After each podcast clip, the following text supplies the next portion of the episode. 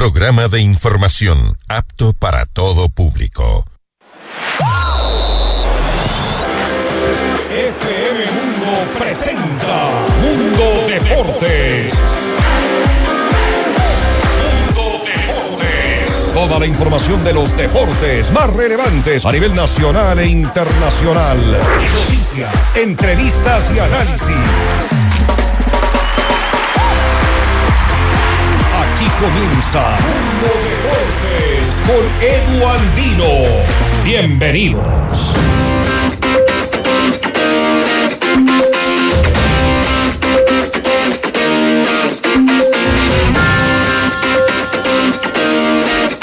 Hola, hola, ¿qué tal amigos y amigas de FM Mundo 98.1 y FM Mundo Live? Sean ustedes bienvenidos a esta edición de 5 de enero de Mundo Deportes. Quien les habla, Edu Andino, les manda un gran abrazo, un abrazo muy caluroso y fuerte en esta noche capitalina bastante fría, pero acá estamos para hacerla más agradable y por supuesto para darles contenido informativo en materia deportiva que sea de utilidad. Hay mucho de qué hablar en torno a la Liga Pro, las repercusiones que sigue dando el tema de la extensión del cupo de extranjeros de 6 a 8. Ayer conversábamos con Marlon Granda, presidente de Libertad, quien está a favor. Hoy vamos a conversar en cambio con el titular de la agremación de futbolistas del Ecuador. Nos referimos a Carlos Vicente Tenorio, para que nos cuente más acerca de este plazo de 10 días que le dio a la Liga Pro para sentarse a conversar antes de tomar otras determinaciones, tal como él ya lo ha manifestado.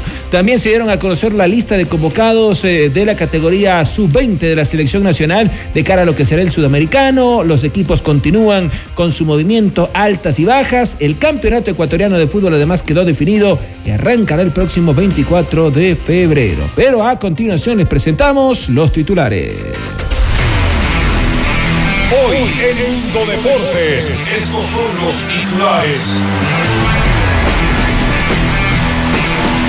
Ecuador dio la nómina de convocados para disputar el Sudamericano Sub-20 en Colombia.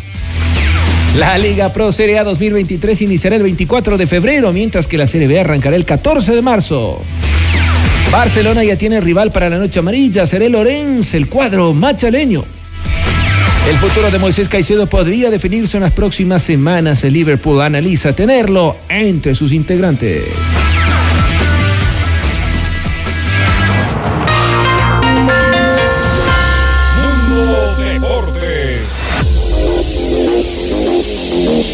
¿Sabías que tu marca se puede potenciar de manera extraordinaria? Tu empresa o negocio merecen la mejor comunicación 360 en radio tradicional, video y plataformas digitales. Anuncia ya en FM Mundo y recibe una asesoría profesional con planes estratégicos hechos a tu medida. Y actívate y reactívate con FM Mundo. Escríbenos al WhatsApp de ventas al 099 003 8000 o ventas arroba fmmundo.com. Tres parejas serán nuestras invitadas especiales al Sinfónico de Santiago Cruz, acompañado de la Orquesta Sinfónica Nacional del Ecuador este próximo 9 de febrero en el Teatro de la Casa de la Cultura a las 20 horas. Inscríbete ahora en fmmundo.com y en el WhatsApp al 098 99 99 819 con la palabra Cruz y tus datos personales. El premio incluye una cena en Pícaro Resto Grill. Sorteo miércoles 8 y jueves 9 de febrero en todos nuestros programas en vivo. Santiago Cruz Sinfónico, otra promoción gigante de FM Mundo, la estación de los grandes espectáculos este 2023. Mundo Deportes. Noticias, entrevistas y análisis. Con Edu Andino.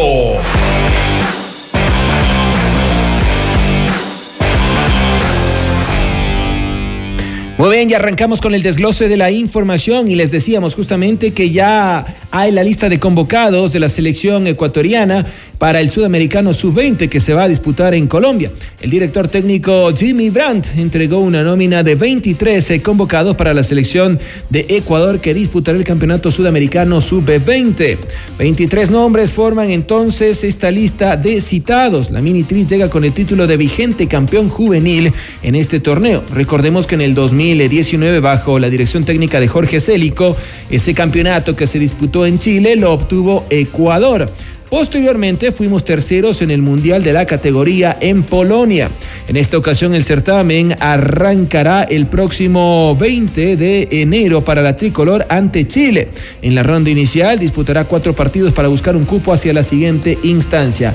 Ahí están los citados, entre los que resaltan algunas ausencias. Por ejemplo, no está Nilson Angulo del Anderlecht, tampoco Joel Ordóñez del Brujas de Bélgica y Anthony Valencia del Anvers.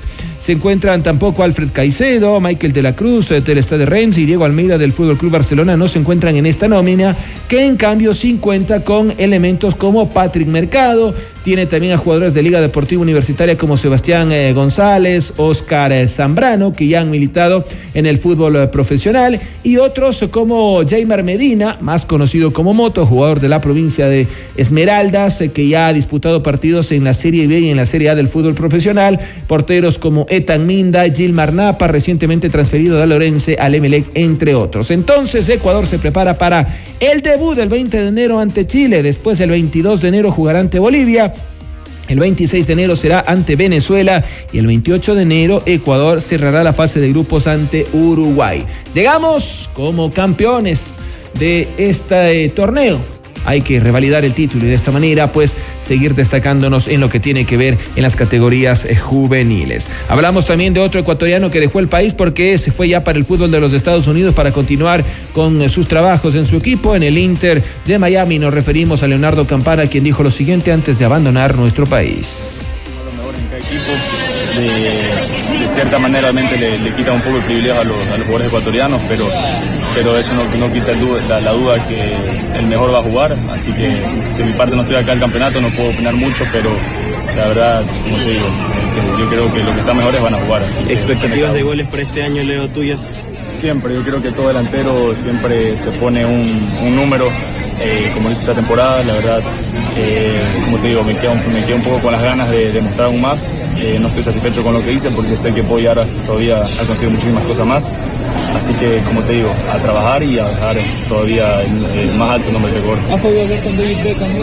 Sí, la verdad que sí. Él pasa bastante allá en, las instalaciones, hablamos bastante, me aconseja bastante. Ahí tenemos un par de anécdotas de cuando yo era pequeño y, la verdad que tenemos una muy buena relación. ¿Es, temprano preguntarte que volverías a Barcelona? Yo creo que sí, yo creo que sí. Eh, claro que Barcelona eh, se da una parte de mi corazón por, mi abuelo también, que lo acompañaba cuando era muy pequeño. Tuve la oportunidad de debutar, jugar ahí en el equipo de mis sueños. Pero sí, por ahora pienso seguir mi carrera afuera. Muy bien, ahí escuchábamos las palabras de Leonardo Campana, el delantero que se fue ya al fútbol de la MLS para continuar con em, su equipo, el Inter de Miami. Vamos a continuación a presentar a nuestro invitado en esta noche. Disfrutamos el deporte gracias a sus protagonistas. Edu Andino te invita a participar de la entrevista del día, hoy con... Agradecemos como siempre la amabilidad y la cortesía de Carlos Tenorio, él es el presidente de la Asociación de Futbolistas del Ecuador. Querido Carlos, antes que nada, que haya tenido un excelente inicio de año y que este 2023 le depare a usted y a su familia, sobre todo, mucha salud, unión y pues que sea exitoso también en la parte profesional. Gracias una vez más por charlar con FM Mundo 98.1 y quien le habla Edu Andino. Carlos, usted ayer dio una rueda de prensa en donde, entre otras, eh, se manifestó nuevamente su postura contraria al incremento del cupo de extranjeros de 6 a 8, esta decisión que fue tomada por la mayoría de los equipos eh, de la Liga Pro. Y se habla de que eh, usted, o más bien lo dijo tácitamente, un plazo de 10 días para poder conversar y que quizás se revea esta decisión. ¿Qué nos puede ampliar al respecto? Ya le voy a consultar también su opinión acerca de declaraciones del presidente de Libertad, Marlon Granda, que nos dio en este espacio la noche de ayer. Bienvenido y buenas noches. Hola, ¿qué tal, mi estimado Eduardo? ¿Cómo estás? Un gusto saludarte esperando también hayas tenido un feliz año que dejamos y el que entramos en conjunto de tu familia. Un abrazo de gol a todos los ecuatorianos como siempre, ¿no? Y aquí estamos eh, para trabajar, para seguir en la lucha, para, para ir buscando que lo que nos gusta, ¿no? Eh, lo que tenemos la experiencia del fútbol cada vez vaya en alza y sea beneficioso para todos. Muy bien, gracias Carlos por, por esos, esos deseos. Estamos seguros que, así serán para todos y todas en este año, para sobre todo nuestro país. Le decía, eh, usted ayer indicó que se da un plazo de 10 días para que se revea quizás esta decisión. ¿Qué expectativas le ha generado eh, tras esta rueda de prensa que fue difundida en casi la mayoría de los medios de comunicación a nivel nacional en materia deportiva, Carlos? ¿Cree que eh, hay apertura por parte de la Liga Pro, de la Federación Ecuatoriana de Fútbol para rever la decisión? Bueno, yo creo que todos estamos bastante claros. que el tema no pasa por, por una imposición de, del gremio, sino es un sentir de, de, la gran mayoría de los ecuatorianos, de lo que de los que vivimos el fútbol, los que conocemos el fútbol.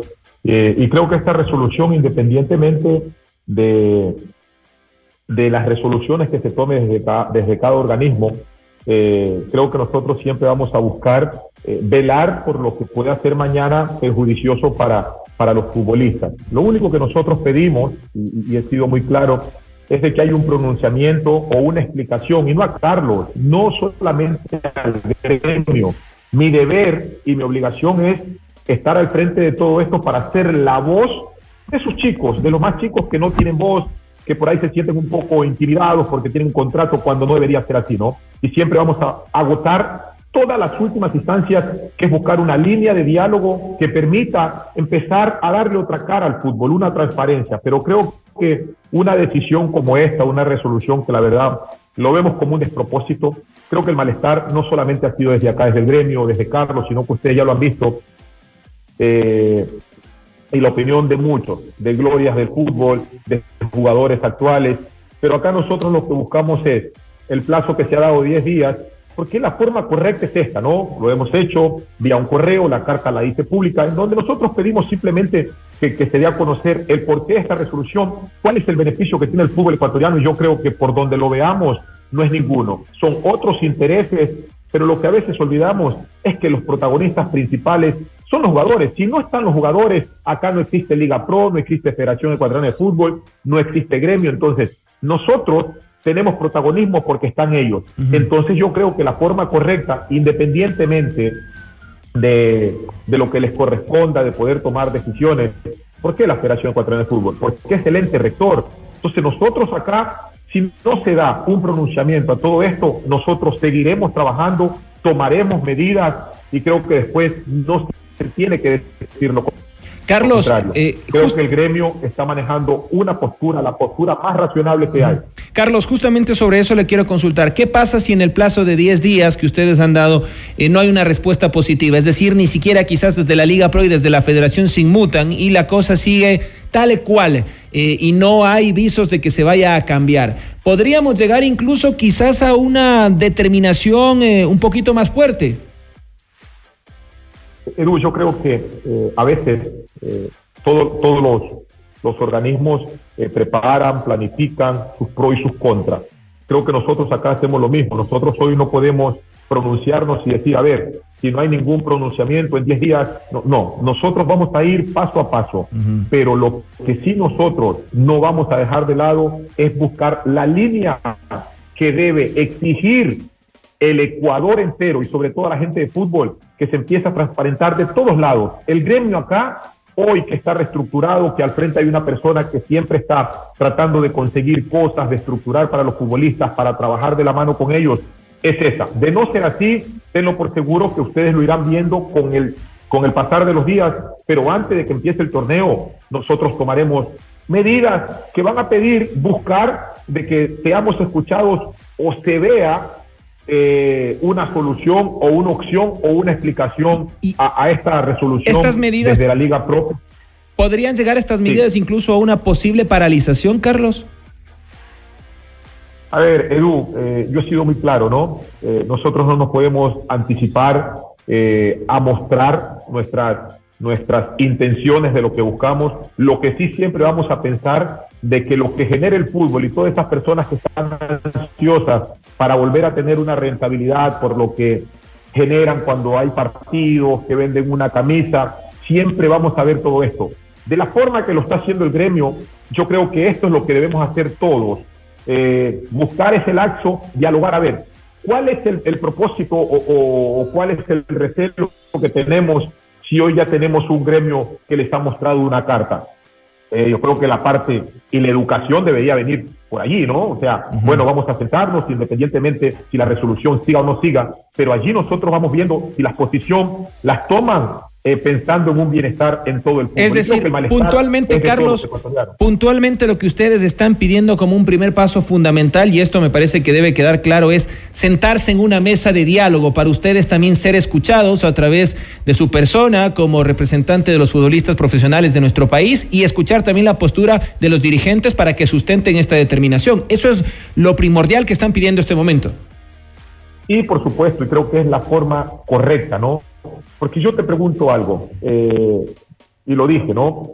Cuando nosotros escuchamos y decimos eh, el gremio o los gremios en el mundo, no, nosotros acá vamos a actuar de acuerdo a cómo se lleven las cosas. Y yo creo que al ingeniero Francisco Egas, a Miguel Ángel Or, nosotros hemos charlado un par de veces y siempre les he manifestado, como se los dije a todos los dirigentes, aquí estamos para trabajar, para nosotros plantear y poder ir mejorando, pero sobre todo que el futbolista hombres y mujeres, son los que tienen que ver una rentabilidad a la externa del fútbol, espacios en donde ellos sepan que pueden ser aprovechados por ellos. Y esto hay que socializarlo porque hay beneficios de lado y lado que tienen que aterrizar desde el gremio y que vienen de parte de la Federación, de la Liga Pro y de todo lo que encierra el fútbol ecuatoriano. Y hasta el momento usted ha tenido la oportunidad quizás de conversar, no sé, vía mensaje, vía telefónica, con, por ejemplo, eh, el presidente de Liga Pro, con el presidente de la Federación Ecuatoriana de Fútbol o con algún directivo del fútbol ecuatoriano. Eh, mira, después de esta resolución eh, con, el ingeniero Francisco Ega, eh, pudimos cruzar un par de palabras en, la zona VIP de, uno de los estadios en la Copa del Mundo, saludamos. Yo con todos ellos manejo una relación, no tratemos de confundir las cosas. A veces suena un poco, un poco fuerte, pero es lo que nos toca, ¿no?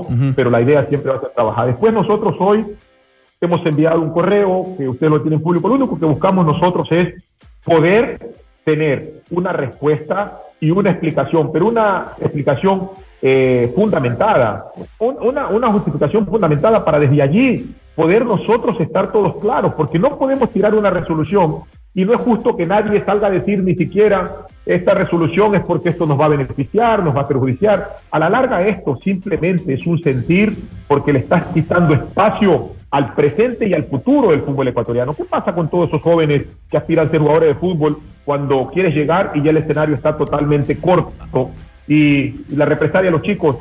¿Vamos a dónde? ¿Cómo aliviamos el problema social? Entonces, hay que mirar todos estos puntos y es lo que nosotros buscamos. No queremos tomar medidas que mañana vayan en otro, en otro ámbito. Carlos, y justamente sobre eso que usted menciona, eh, voy a tratar de contrastar aquí un poquito con lo que decía ayer Marlon Granda, presidente de Libertad.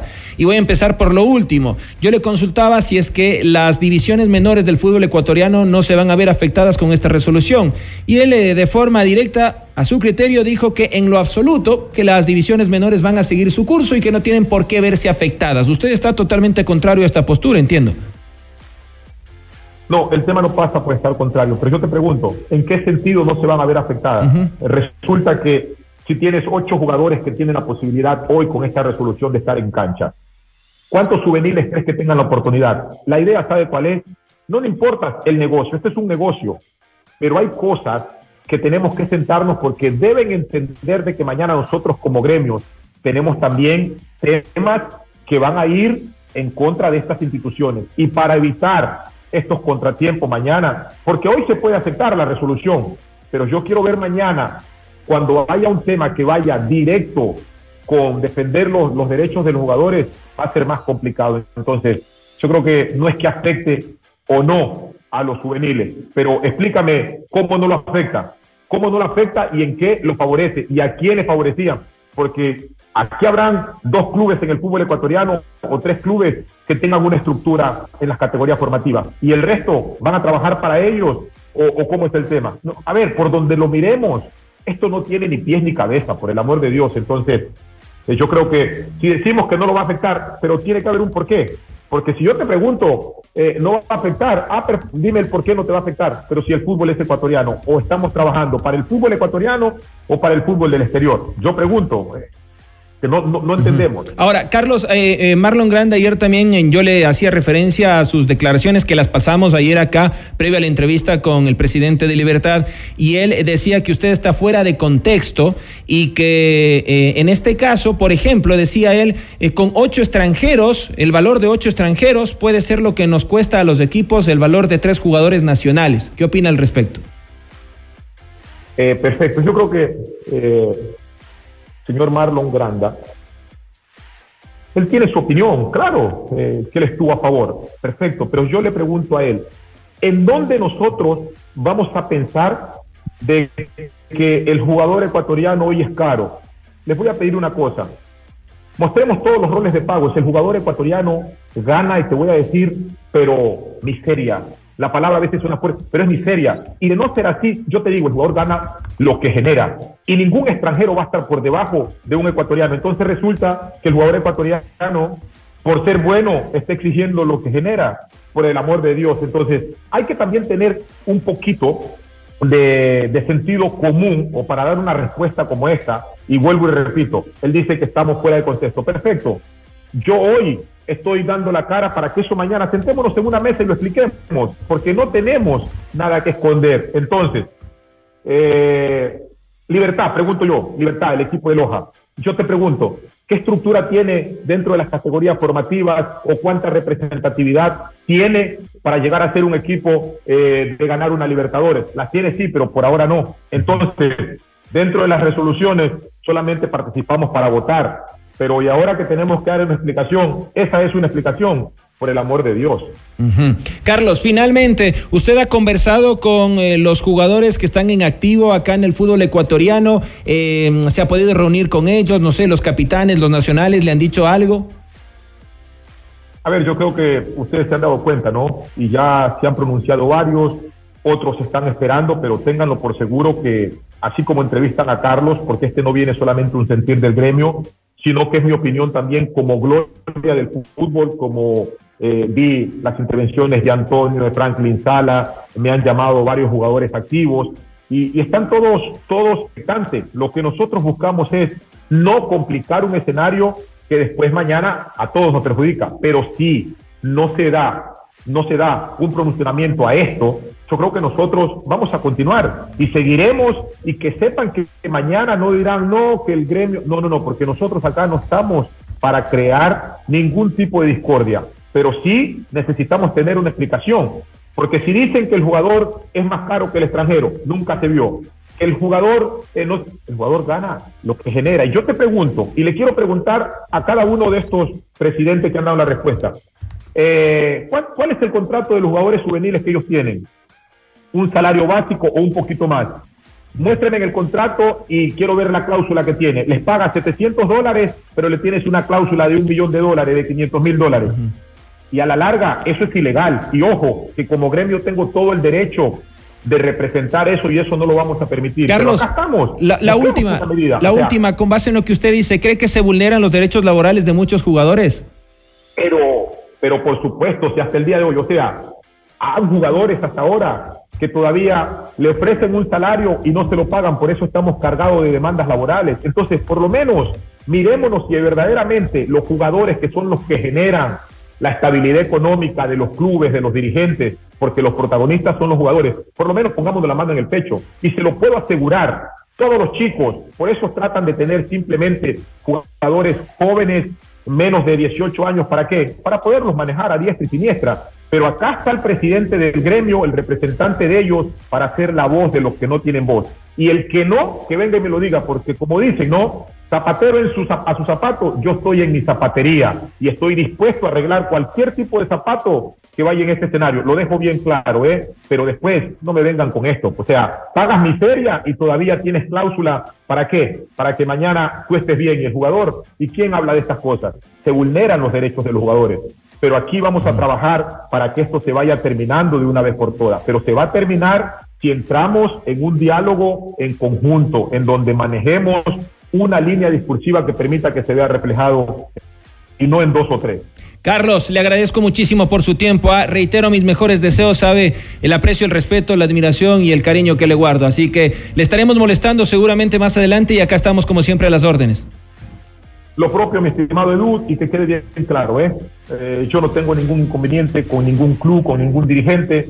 Mi trabajo es velar, respaldar y conseguir cosas importantes para los futbolistas, pero no descuido de que gracias a los clubes ellos también tienen la oportunidad. Entonces, esto es de parte y parte. Pero sí, nosotros no podemos permitir que cualquier resolución que porque acá se nos pelan los cables, decimos hoy 8, mañana 12, mañana 15, ¿y qué va a pasar? Entonces, eso no puede quedar así, tampoco no es una amenaza, pero sí sepan que aquí hay un gremio, un gremio con Carlos Tenorio a la cabeza como representante legal y llevaremos hasta las últimas instancias si nosotros no tenemos un pronunciamiento claro de acuerdo a esa resolución, mi estimado Edu. Un abrazo de gol para usted también. Gran abrazo, Carlos Tenorio, presidente de la Asociación de Futbolistas del Ecuador. Así estamos cerrando este programa. Ha sido claro, tajante también. Hemos contrastado, por supuesto, los criterios. Eso es lo que siempre buscamos. Ayer tuvimos el lado a favor del incremento de los eh, extranjeros en el fútbol ecuatoriano, el presidente de Libertad, Marlon Granda. Hoy tenemos la postura de Carlos Tenorio, el presidente de la Asociación de Futbolistas del Ecuador, quien se muestra en contra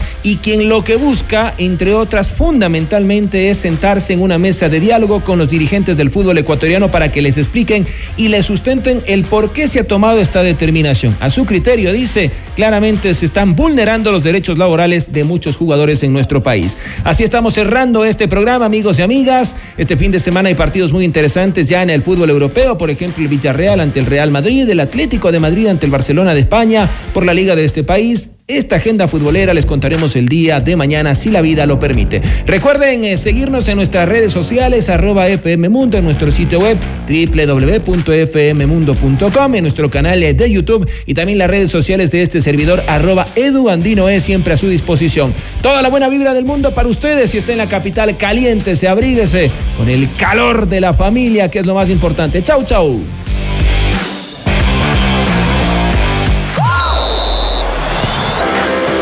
FM Mundo la fiesta deportiva llega a su fin. Mañana continúa Mundo Deportes junto a Edu Andino. Te esperamos.